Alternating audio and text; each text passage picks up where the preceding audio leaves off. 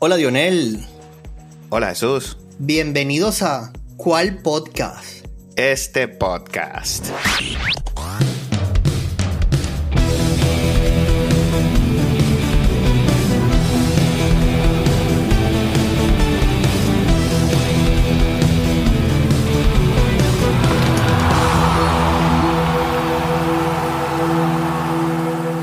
Bueno hermano, hay que comenzar con esta nueva frase. Mano, tengo fe. Ya está, ya está montado en el autobús, hermano. Hermano, tráigame a la escaloneta, es lo que te voy a decir. No, no. Bueno, hermano, de verdad que hay que disfrutar de estos momentos porque hace mucho que no podíamos, eh, no sé, disfrutar de algo así. Hay que disfrutar del buen momento porque hablábamos, ¿no? Ese empate contra Brasil eh, daba muchísimas Sí. esperanzas, pero sin la victoria ante Chile no significaba nada, o no mucho. No, no, para mí no significaba nada. ¿De qué sirvió ganarle un punto a Brasil si después vas a casa y el rival directo no puede sacar de a tres? Era ganar o morir para Venezuela.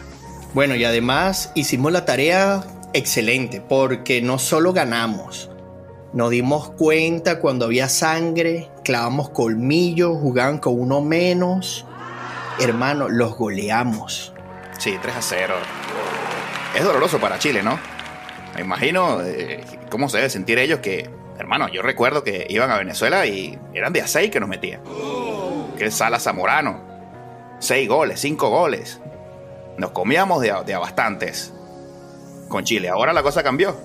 Cambió, por supuesto, vale. Tenemos al 10 del Santos de Brasil. Hablamos de él. Hablamos Sí. de la responsabilidad, del peso de esa camiseta. Y algo importante, yo creo que la maduración de este jugador, el apoyo del nuevo entrenador, hizo que ese jugador, porque ah, yo disfrutaba de él antes. Teníamos rato Sí. esperando por Soteldo y sus genialidades, toda esa cantidad de caños, que se pare 135 veces sobre la pelota. Pero tenía que hacer esos desbordes y esos centros al área, como decía mi amigo Wilmer. Él puede hacer todas esas genialidades, pero si no concretan esas jugadas en gol, de nada sirve. Sí. Bueno, pero tú tienes que, tú tienes que tener un jugador como Soteldo siempre en la cancha. Tú no te puedes dar el lujo de que Soteldo se coma 55 minutos, 60 minutos en el banco. Porque Soteldo es el jugador distinto. Y en un parapadeo te saca un gol. ¿Qué fue lo que pasó con Chile? Agarró por allá Medel, parpadeó Medel y bueno, un- el gol de la jornada, en mi opinión. Correcto. Y yo creo que eso era una rivalidad que traían desde el juego en Brasil, Sí. cuando hizo esta cosa que a muchos les gustó, a muchos otros no. El que lo disfrutó, lo disfrutó y el que lo sufrió, lo sufrió. y él fue uno de esos jugadores que insistió que había sido un abuso. Y yo creo que aquí demostró que no era un abuso, está en otras condiciones y lo demostró. Otro nivel, Soteldo ahorita. Demostró que trataron de tumbarlo, de agarrarle la camiseta. Ese señor hizo lo que se le dio la gana por la banda izquierda. Hermano, tú no puedes contener a un tipo como Sotelo porque tenga cosas extradeportivas. Quieren penalizarlo por las cosas extradeportivas en la cancha. Entonces yo me pregunto qué, qué hubiesen hecho con Ronaldinho Gaucho, que le gustaban las espumosas también. Maradona le gustaba también la fiesta. Dennis Rodman en la NBA. Y así podemos hacer una historia larga de, de jugadores que algunos no son, bueno, les gusta otras cosas también. Tienes que entender a un tipo que, que es diferente como Soteldo. Y dejarlo que se, que se divierta en la cancha. ¿Por qué lo vas a penalizar? Míralo ahora con la confianza que le dio el Bocha. La diferencia que, que presentó Soteldo aquí. De los mejores de Sudamérica. Y no dicho por los venezolanos, dicho por todo el mundo ahora. Una bestia Soteldo. Es así. Y yo creo que también algo importante, no solo de Soteldo como jugador, sino el saber que tú tienes un referente, un delantero como, Como Salo. como Salomón, hermano. Iban al contacto y los jugadores salían volando. Era muy fácil ponerle la, la pelota a la cabeza. Sí, sí. Era muy fácil, la verdad. El partido de Chile fue terrible. Bueno, es- eso te iba a decir. Ah, se veían muy lentos, muy lentos. Venezuela Este, me gustó muchísimo el planteamiento de Venezuela de llenar los carriles y con eso obligar a que esos extradelanteros de Chile tuvieran que retroceder para asistir en defensa. Hizo que nuestro juego fuese mucho más sólido. Ese último gol, vi repeticiones de televisoras argentinas y brasileras que contaron que tuvimos el balón por algo más de 3 minutos, algo más de 60 toques. Hermano, eso fue un verdadero chocolate. Sí, pero cuidado. No, no. Te lo dije al comienzo. Yo sigo disfrutando de este que momento. Disfrutar, que disfrutar, hermano, pero yo no me quiero montar en el autobús porque falta mucha eliminatoria. Es verdad. Y estas cosas, este tipo de, de, de ole que pasó en Maturín, a Chile no se le va a olvidar. Y nosotros tenemos que ir a Santiago y eso va a ser otro partido. Probablemente va a ser otra selección chilena que va a venir con hambre. Entonces, hay que disfrutar, como usted dice, hermano, el momento. Pero hay que pasar la página porque vienen cosas muy difíciles todavía. Claro que sí, hay que, hay que estar centraditos porque los equipos ahora se van a preparar diferente para enfrentarnos. Es correcto. Antes, duélanos muchísimo, era, éramos la Cenicienta. Entonces, era un partido de trámite. Era un partido sí. que de visita sabían que no iban a golear. Y en casa, eh, salvando la distancia de la humedad, del, del clima que, que, a veces nos ayuda, era, era un partido de verdad de trámite. Sí. Pero ahora los equipos van a ir a prepararse de otra manera, hermano. Estamos en, en la tabla, estamos de cuarto, hermano. Falta mucho, hermano. No, Está bien, no, pero no, antes no. había ni comenzando, hermano. El, todos estaban en cero y como nuestro no comenzaba por la vez, estamos de último siempre. Entonces, no es, no es, no es una ilusión óptica, no estamos viendo la tabla de abajo hacia arriba. No, hermano, estamos de cuarto. Y, y eso hay que disfrutarlo, porque ¿cuántos años tenemos sufriendo, hermano? Mucho, mucho. Yo, yo creo que estuvimos algo en, en, una posición similar cuando Farías en aquel inicio. Por supuesto. Ganamos a Argentina 1 a 0. La Argentina de Messi en su apogeo. Cuando Farías trajo a la selección que era todo, todos jugaban afuera. Eh, esa eliminatoria está igual a la de ahora. A punto, sí es verdad. Y hay que recordar lo que pasó en esa eliminatoria. Nos espichamos. Nos espichamos. Y en aquel partido clave contra Uruguay, todavía están reparando el charco que dejaron, eh, que, que, que, dejó Sichero en el recorte que le metió Cavani. No han podido reparar ese charco. Había que clavar colmillo ahí, no pudimos, hermano. Empezamos como, como, como un tren y cuando había que matar, no pudimos. Entonces, yo quiero que haya cautela. Hay que celebrar, pero hay que tener cautela porque faltan muchas cosas por hacer. Y cuando se nos presente ese partido similar al de Uruguay, bien sea contra, no sé, Ecuador, el que toque, en ese momento que tengamos en las manos la clasificación, ahí es donde hay que meter el, la carne en el asador y ganar. No hay excusa. No quiero escuchar, hermano, aquella propaganda de la Vinotinto va. Yo creo que eso fue muy pavosa. Hay que calmarse. Es verdad. Sí, por eso digo, yo creo que fue muy, muy sensato el hecho de que los mismos jugadores llamaban a disfruten de esto, pero tenemos que ir a por más. Y esa es la verdad. Eh, viendo otros resultados, vemos que, que esta no es una, una, eliminatoria de esta que estamos acostumbrados, donde se escapan tres equipos y ya jueguen a los que quedan. Hemos visto una, una Brasil disminuida, pero no significa que se le haya acabado su proceso. Pero eso es peligroso. Y son muy peligrosos, eso es como los italianos, cuando están contra las cuerdas. Es muy peligroso. Yo creo que eh, bueno, no quiero escaparme, terminar de hablar de la vino tinto, pero es importante esto que al momento que estamos grabando nos enteramos de la gravedad de la lesión de Neymar, ¿no? Hablamos de, de un jugador referente. Eh, eh, cuando siempre hablamos de Cristiano y de Messi, eh, él siempre se cuela por allí porque sus números, sus números con la selección, su calidad técnica, ¿no? Ahora el corazón de Brasil. Una lección, una lesión súper grave.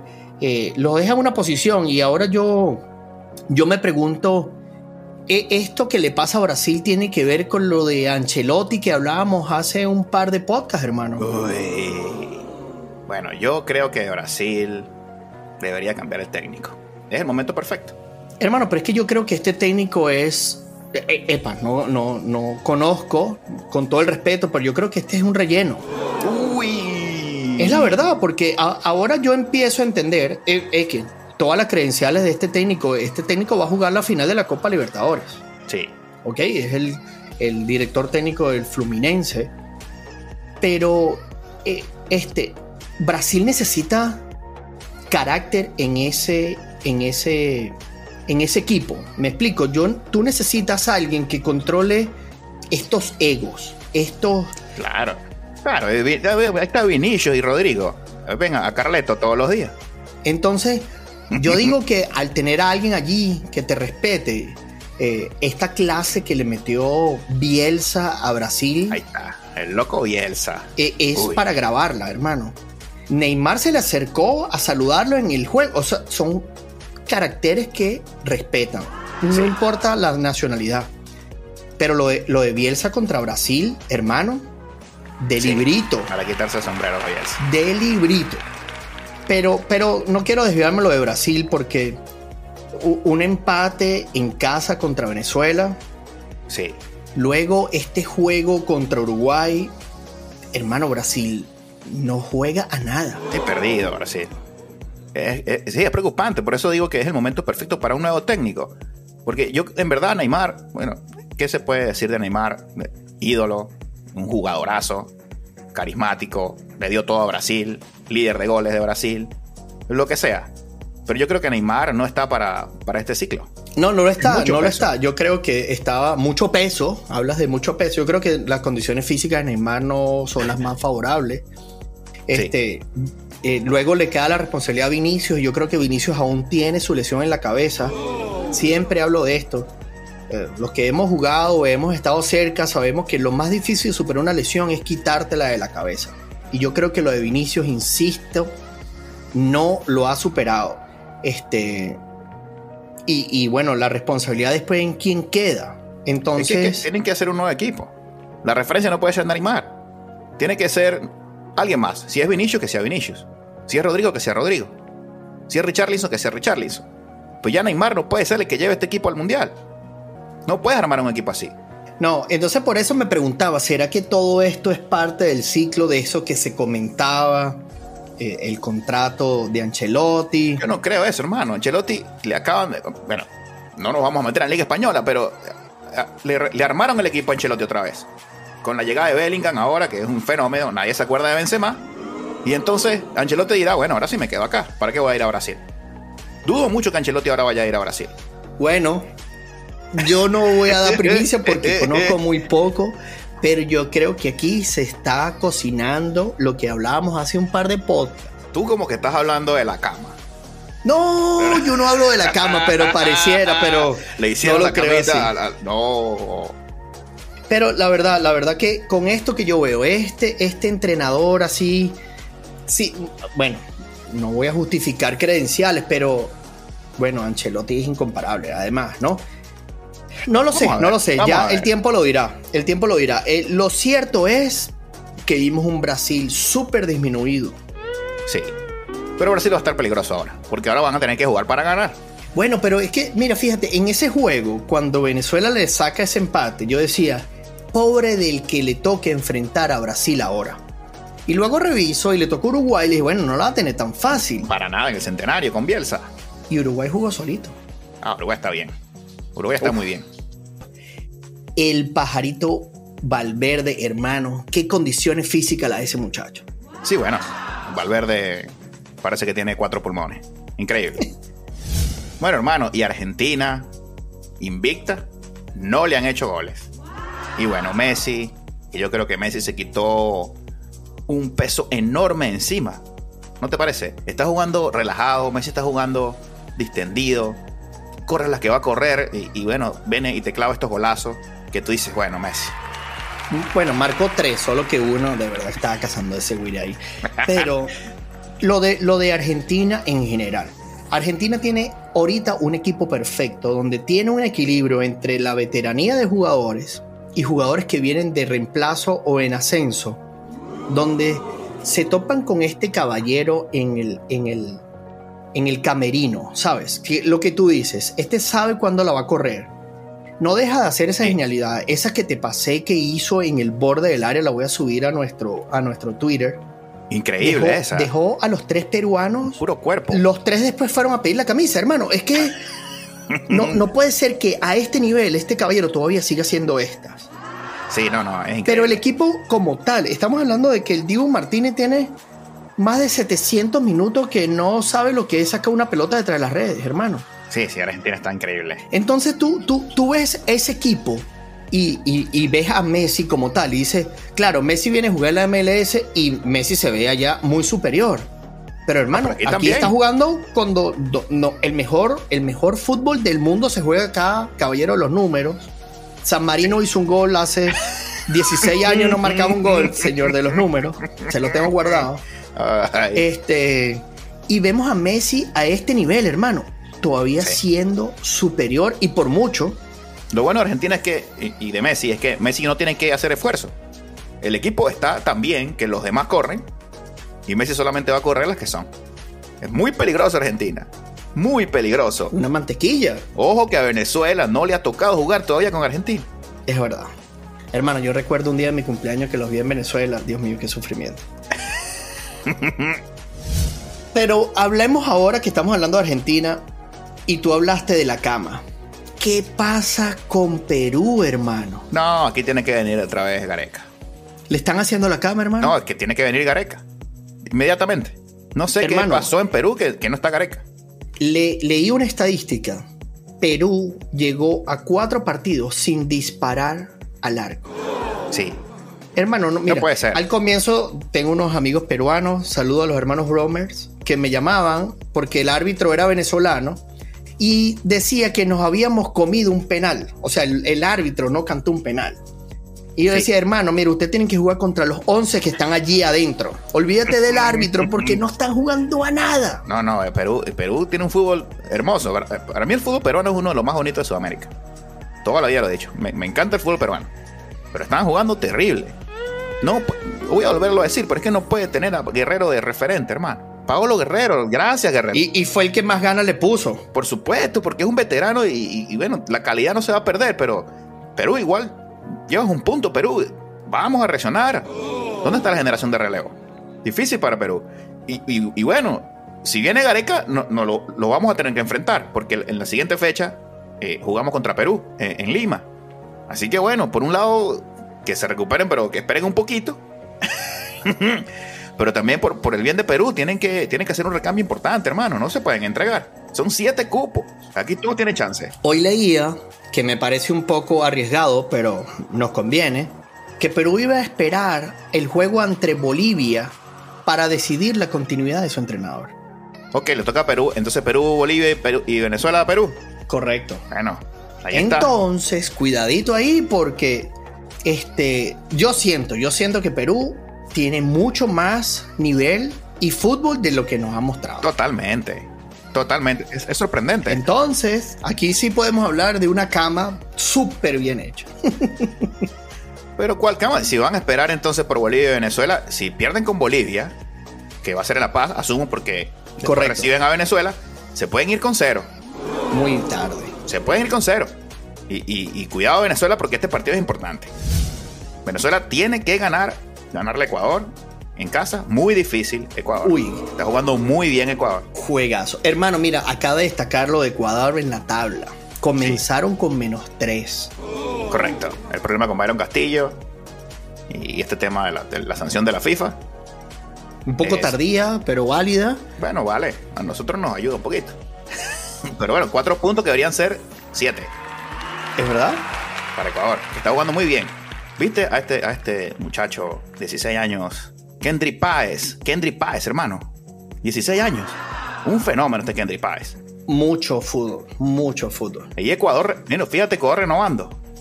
Importante, eso es importantísimo, porque de verdad que comentaba con unos amigos, no, que Ecuador, Colombia, ¿a quién le tenemos que ir? Que no-".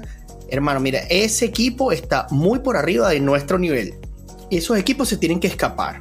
Esto de Brasil no entraba en la ecuación, Claro. pero nosotros tenemos que ligarle a Ecuador, Brasil y Argentina, que los ganen todos. Y Uruguay. Nosotros nos tenemos que preocupar por nuestros rivales directos. Y Uruguay, tienes toda la razón.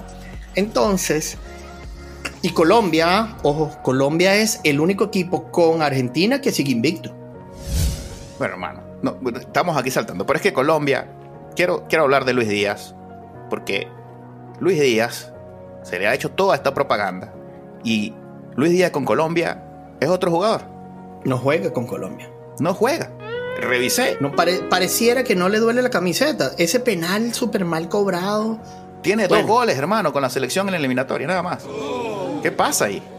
No sé qué pasa. James tuvo que sacar la varita en el juego contra Uruguay. Lamentablemente, para mí, sacaron a James para el aplauso y el partido a 2 a 1, hermano. Y Uruguay dijo: Bueno, aquí fue. Sabemos cumplir, como dicen en el himno. Vamos, 2 a 2. Así. No hacía falta sacar a James, déjalo. Ese es, es ahorita tu capitán, tu emblema y en una plenitud de condiciones excelente. De verdad que se ve muy bien. Estamos viendo eh, ese James del Mundial cuando luego de eso el Madrid lo compra baratico. de verdad que eh, James está jugando un fútbol muy hermoso.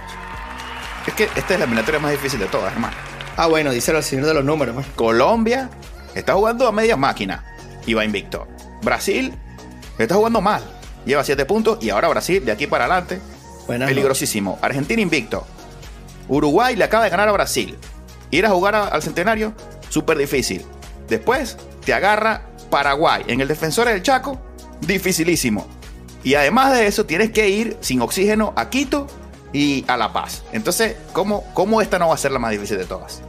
Lo es, lo es. Por eso nos dieron más copos. Porque es, y es y por mucho el mejor fútbol que se juega en el mundo, hermano. Uy.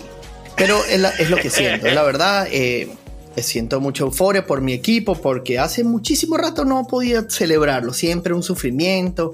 Teníamos que tener la calculadora desde el juego número uno. Por ahora aquí podemos disfrutar de esto. ¿Quieres meterte con cálculos? Tengo un cálculo aquí que hice. Dímelo, dímelo. no es muy bueno el cálculo que hice. Ah, bueno. Bueno, suéltala. Bueno, hermano. Voy a decir lo que, lo que le toca a Venezuela. Venezuela recibe Ecuador. Muy difícil Ecuador. Sí. Pero vamos a decir que ganamos esos tres puntos. Tres puntos. Difícil. Después, vamos a Lima. Difícil ganar en Lima. Creo que Venezuela nunca, creo que nunca ni siquiera ha marcado un gol en Lima. Bueno, pero e, este equipo está disminuido y están haciéndole la cama al entrenador. Vamos a decir que ganaron tres puntos. Uy, Dios mío. Ahora, van a La Paz. Ahí le voy a dar cero puntos. En La Paz no es fácil. No vamos a sacar el empate. Cero puntos en Bolivia. En La Paz, difícil. Copiamos lo que hizo Argentina. Muy difícil. Después recibimos a Uruguay. Uruguay le gana a cualquier equipo del mundo. Nos podemos ir en cero puntos. Después recibimos a Argentina, campeón del mundo. Nos podemos ir con cero puntos, hermano. Después vamos a Defensores del Chaco. Cero puntos. Después viene Brasil con la venganza. Cero puntos. Después vamos a Chile, a Santiago. Donde les hicimos mucho daño. Mucho daño. Cero puntos. Después vamos a Quito, a la altura. Cero puntos. Aquí vamos ya en picada. Para finalmente, hermano, en marzo 2025, recibir a Perú. Tres puntos. Marzo 2024. no, 2000, estoy hablando de 2025, hermano. Dios mío, todo Mira todo lo que tiene que pasar el año que viene para nosotros poder recibir eh, a, Perú. Tres puntos. Recibimos a Bolivia, tres puntos. Y después vamos al centenario, donde va a estar muy difícil. Cero puntos. Vamos a Buenos Aires, Argentina, cero puntos. Y recibimos a Colombia en casa. Ese puede ser entre uno y tres.